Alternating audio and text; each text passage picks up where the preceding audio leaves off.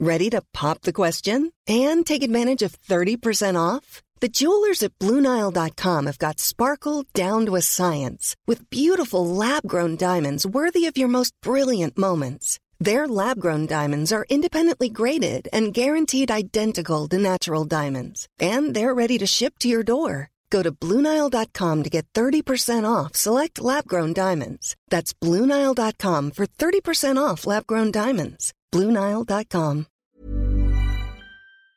Hoy va a estar con nosotros en un ratito más uno de ellos que es una gente pues muy preparada. Él fue obusman en Oaxaca.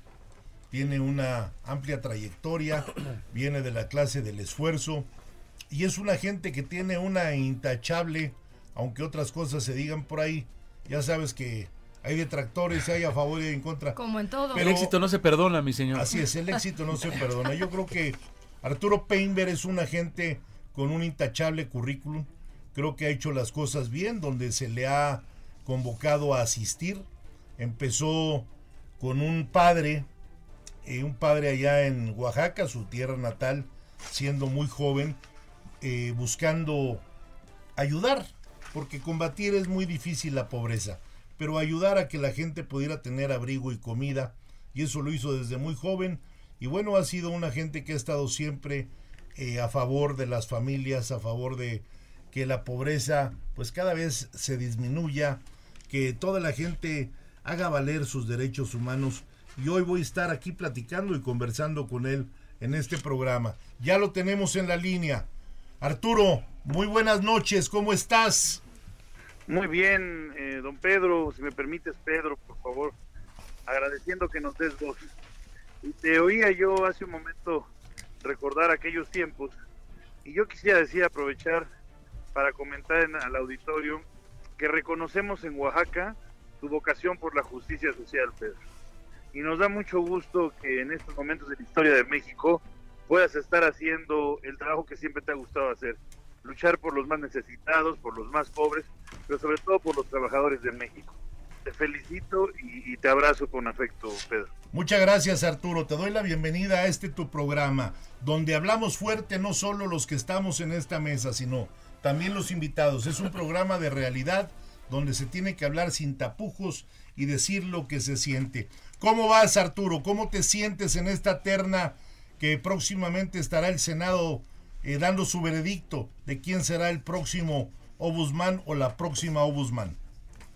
Me siento muy bien, Pedro, en términos de que he podido exponer mi plan de trabajo a todos los senadores y senadoras del país y sobre todo porque hemos eh, podido participar en la terna más histórica para elegir al ombudsman en el mejor tiempo del Senado de la República.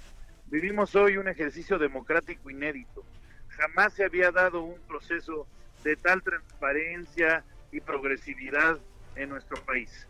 Me parece que los líderes del Senado, sus integrantes, han hecho un esfuerzo muy importante por llevarle democracia en el tema más sensible para México el día de hoy, que son los derechos humanos.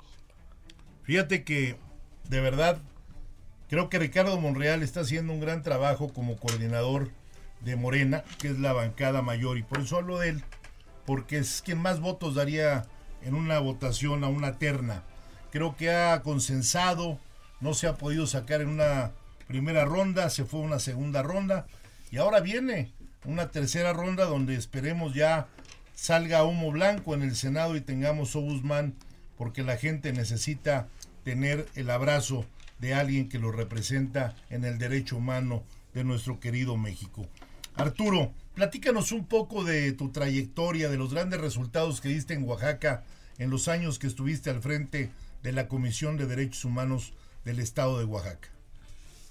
Bueno, pues agradecer el espacio y decir que en Oaxaca privilegiamos el diálogo, pero sobre todo hicimos valer la acción de la justicia. A mí me tocó ver este un proceso de cambio en nuestro estado que desafortunadamente fue diluyéndose a partir de la gestión del gobernador Gavino Cue.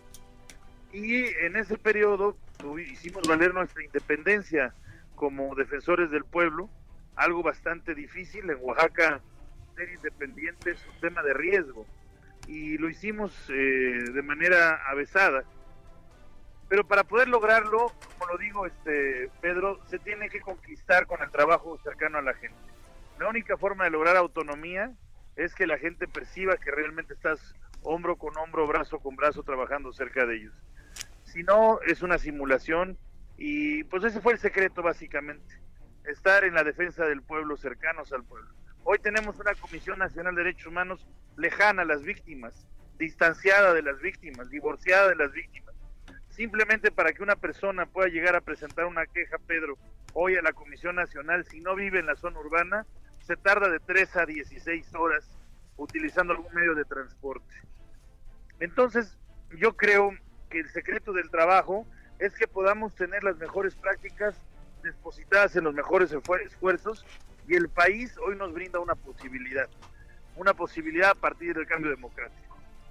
¿Cuál sería lo qué sería lo primero que Arturo Peinber haría si fuera favorecido con la confianza del Senado de la República para representar los derechos humanos de México?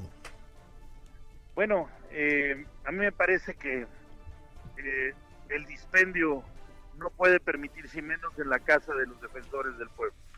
Me parece que es muy importante luchar para que se pueda tener una comisión que se salga de los edificios donde está el día de hoy, que cumpla con su vocación federativa como una comisión nacional y poder aperturar representaciones de la Comisión Nacional en todas las entidades federativas, para que de esa forma podamos trasladar con movilidad nuestros esfuerzos a las comunidades de base, a los municipios, no para pelearnos con las autoridades, sino para enseñarles que respetando los derechos humanos se pueden generar mejores mecanismos de gobernanza. Entonces el primer trabajo sería descentralizar la, Comisión Nacional para que deje de administrar derechos humanos y dedique a defenderlos.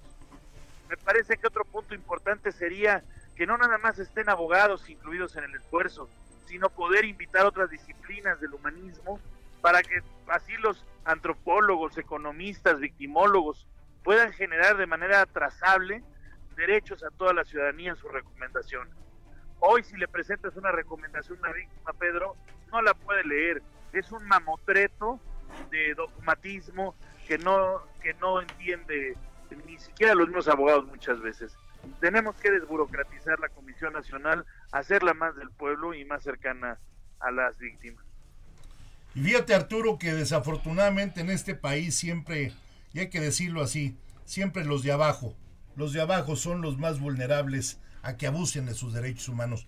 Qué bueno Arturo que pienses así, qué bueno, te conozco, sé que eres un hombre recto que siempre ha estado cerca de la gente, que vas a trabajar si se te favorece, pues con el gobierno de la mano, porque hay que estar, hay que tender puentes, siempre hay que tener comunicación y sobre todo lo que tú dices, la hacer una desburocratización inmediata que tanto le hace falta a los derechos humanos. Porque hoy todo el mundo te apantalla y te dice, soy de derechos humanos. Y te asustas. Y te asustas. Claro. ¿sí? Cuando al contrario te debería de dar eh, seguridad en ti mismo.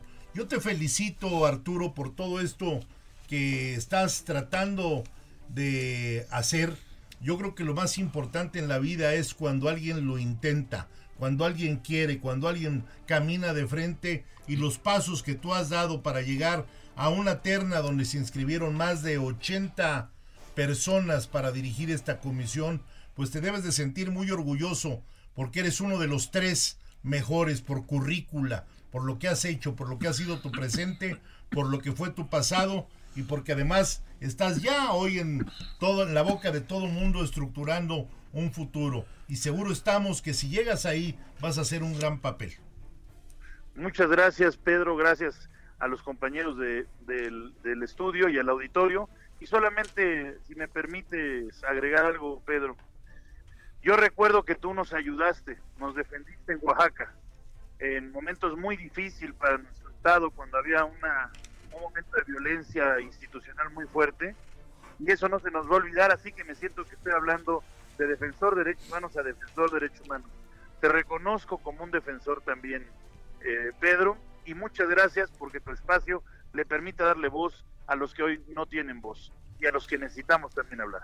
Muy amable. Muchas gracias, Arturo. Te deseamos la mejor de las suertes. Parece ser que el Senado de la República mañana decidirá quién será el próximo o la próxima ombudsman de este país. Hello, this is Danny Pellegrino, host of the Everything Iconic podcast, and I'm here to tell you all about Splash Refresher because hydration is mandatory, but boring is not. Now, I love my water, but if I don't spice it up, I'm not going to finish what I took out of the fridge. That's why I love my Splash Refresher, which is flavorful, delicious, bright, hydrating, and zero calories. The wild berry flavor is my fave.